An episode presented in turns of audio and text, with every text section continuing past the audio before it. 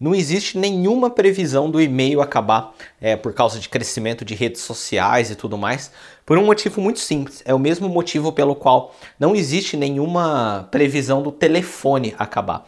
Porque o e-mail, ele não é uma empresa por trás do e-mail. O e-mail é um protocolo, é um protocolo e várias empresas podem oferecer o serviço de usar esse protocolo. Ou você mesmo pode é, rodar um servidor de e-mail e você oferecer, é, ou você tiver seu próprio servidor de para operar no protocolo do e-mail, usando a porta de e-mail, enfim, termos técnicos.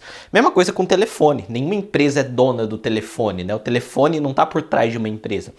Existem empresas que operam nesse tipo de protocolo que disponibilizam o serviço usando a tecnologia do telefone. E da mesma forma, você pode rodar sua própria central telefônica interna dentro da sua casa, dentro da sua empresa e tudo mais, é, independente de, da empresa que está por trás disso. Ou seja, o e-mail e o telefone, de forma bem resumida, eles são protocolos, ponto. Agora, as redes sociais, por exemplo, o Facebook, ele é uma empresa, então a gente está sensível à, à situação dessa empresa. Ele pode falir, né? Eu acho que é muito improvável que isso aconteça no curto prazo, mas é uma empresa, né? E o WhatsApp é uma empresa por trás dele, que é quem é, detém ele hoje é o Facebook, mas é uma empresa que está por trás. É, ele não é um protocolo. E é por isso mesmo que para você fazer sua conta é, nessas redes sociais, eles sempre vão pedir ou e-mail ou o telefone, porque o e-mail e o telefone são protocolos, eles não estão por trás, ou melhor, não existe nenhuma empresa por trás é, da tecnologia do e-mail ou do telefone, apenas empresas que operam usando essa tecnologia. A não ser que inventem outro tipo de protocolo para alguma coisa, não duvido que aconteça, né? As coisas mudam muito rápido.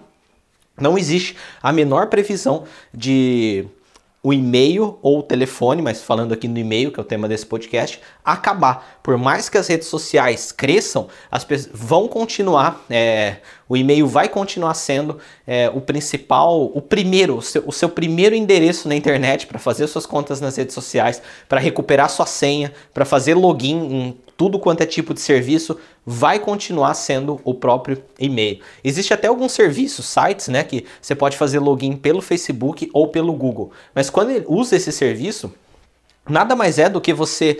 É, não é que para usar esse serviço você precisa ter uma conta no Facebook. É, na verdade, o Facebook apenas fornece o seu e-mail que está cadastrado lá, o, o e-mail e a senha para esse site, para você fazer o seu login. Mas ainda depende do e-mail. Por que, é que eu estou falando tudo isso? Porque usar e-mail para negócios é não não tem nenhuma previsão disso parar ou deixar de funcionar. As pessoas precisam de e-mail por trás de toda rede social. As pessoas têm e vão continuar tendo e-mail. É, as pessoas vão ficar mais tempo no Facebook do que olhando e-mail. É discutível, provavelmente, talvez isso já aconteça. As pessoas vão conversar mais pelo WhatsApp do que trocar e-mail entre si. Provavelmente, talvez isso já aconteça, mas abandonar o e-mail para depender das redes sociais, não. É, as duas coisas vão coexistir, continuar coexistindo, a não ser que surja um novo protocolo que não esteja por trás de nenhuma empresa, ou melhor, que não tenha nenhuma empresa por trás, para aí sim substituir o e-mail. Então, é, esse é o podcast de hoje, só falando um pouco sobre a questão aí do e-mail. Tchau!